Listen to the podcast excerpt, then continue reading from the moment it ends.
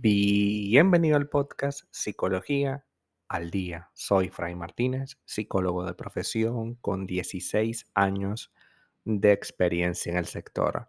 Como pudiste ver en el título de este episodio, hoy vamos a hablar un poco acerca de señales de que aprendiste a inhibir o a reprimir tus emociones. Muchos crecemos con nuestras emociones reprimidas sin siquiera darnos cuenta. Las emociones eh, son como el agua, indetenibles, pero cuando tratamos de detenerlas, puede que lleguen a ponerse en mal estado. De hecho, si te pones a ver, el agua necesita constantemente moverse, así como las emociones. Si tú tienes emociones reprimidas, va a llegar un punto en el que sea muy difícil gestionar lo que sientes. Crecer y convertirnos en personas adultas eh, está lleno de desafíos. Tener una pareja, hijos, construir un hogar juntos, divorciarse, cuidar a los hijos, conseguir un empleo, todo reporta un enorme sacrificio o inversión. Para poder alcanzar estos retos, necesitamos la madurez emocional adecuada y la seguridad personal. Para desarrollar nuestra seguridad personal necesitamos tener relaciones satisfactorias. Pero una realidad que es frecuente, pero no tan visitada por ti, es este adulto que está emocionalmente reprimido. Esta referencia hace a toda esta alteración emocional que hemos tenido durante la infancia y que muchas veces incluso la hemos reprimido a tal punto de que ni siquiera nos acordamos de qué fue lo que la causó. Y llegamos a sentir eh, como si nuestra vida está normal cuando la ponemos un poquito en la lupa es decir, cuando la revisamos un poco nos damos cuenta que no, que algo está mal. Y hoy vamos a hablar de ello, de cómo reprimes tus emociones y a través de esta negligencia emocional infantil te han ido creando un sistema de creencias básicamente tóxico. Entonces el primer elemento, la sensación de vacío es constante. Hay una imagen que surge en tu mente y es la imagen de estar vacío. Lo experimentas en tu estómago, en tu garganta, en tus manos. Es una sensación constante de malestar, de frustración, pero no sabes por qué. Ocurre con mucha frecuencia que nuestros padres, producto de sus necesidades particulares y su proceso y su dinámica particular, puede que nos hayan abandonado emocionalmente y se dediquen solo a generar ingresos para poder eh, mantenernos con vida, digámoslo así, ¿no? Sin embargo, ese mantenernos con vida sin afecto va creando la idea de que nosotros no somos tan valiosos como pensábamos y llega un punto en el que es prácticamente inviable o imposible poder gestionar lo que nos está pasando. Esta sensación de vacío se traslada a la vida de pareja, por ejemplo, y estamos constantemente exigiéndole a esa persona que nos dé cosas cuando en realidad tenemos que aprender a gestionarlo nosotros.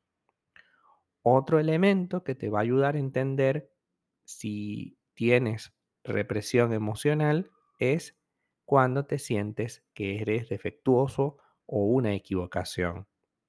No te agrada tu carácter, no te agrada tu forma de ser, te comparas constantemente con los demás, te percibes a ti mismo como con falta de espontaneidad, con falta de confianza, con falta de seguridad, con falta de conocimiento.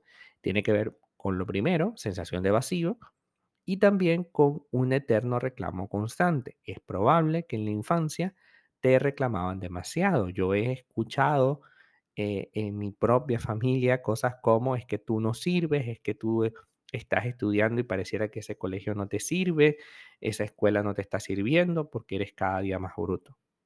Lo he escuchado cercano, muy, muy cercano a casa. Muy cercano en, en, en, en la casa de familiares a lo largo de mi vida. Y es terrible porque imagínate, te lo está diciendo tu mamá, tu papá. Te está diciendo que tú no vales, que tú no sirves. Entonces vas adquiriendo ese concepto y cuando eres, cuando tienes una pareja también, pasa lo mismo, ¿no? Te sientes defectuoso, te sientes que no, e- no tienes una forma de ser espontánea, ni, ni tienes confianza en ti mismo. Entonces eso deriva también que tengamos la necesidad de controlar las cosas. Entonces seamos súper celosos, súper incómodos, porque por supuesto que necesitamos eh, mm, compensar esta sensación de sentirnos defectuosos. Entonces nos vamos a convertir en una especie de policía que va a estar constantemente haciéndole sentir a, a su pareja que este, em, está siendo amenazada ¿no? por ti. Y por supuesto eso no es sano, pero es lo que más hacemos, es lo que más comúnmente hacemos.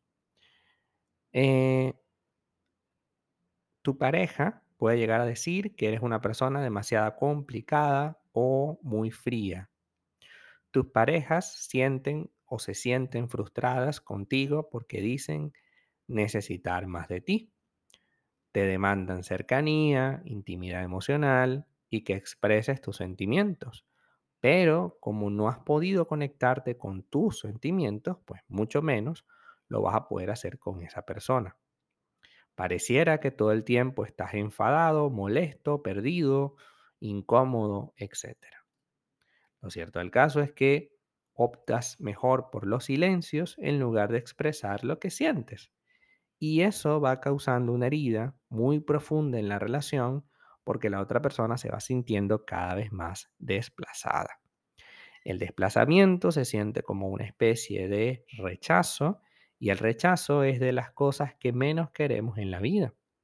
Por tanto, es imprescindible que podamos entender que todos estos elementos que estamos mencionando, optas por el silencio en lugar de expresarte, tienes sensación de vacío, te aíslas de las cosas, te sientes defectuoso, son signos muy claros de una persona que quizás en la infancia ha sido reprimida emocionalmente o se ha reprimido a sí mismo emocionalmente porque no tenía dónde vaciar sus emociones, es decir, dónde eh, le sirvieran de continente, de contenido para poder eh, expresarse y poder soltarse emocionalmente, porque bueno, muchas veces uno no puede hablar con sus padres, es una realidad.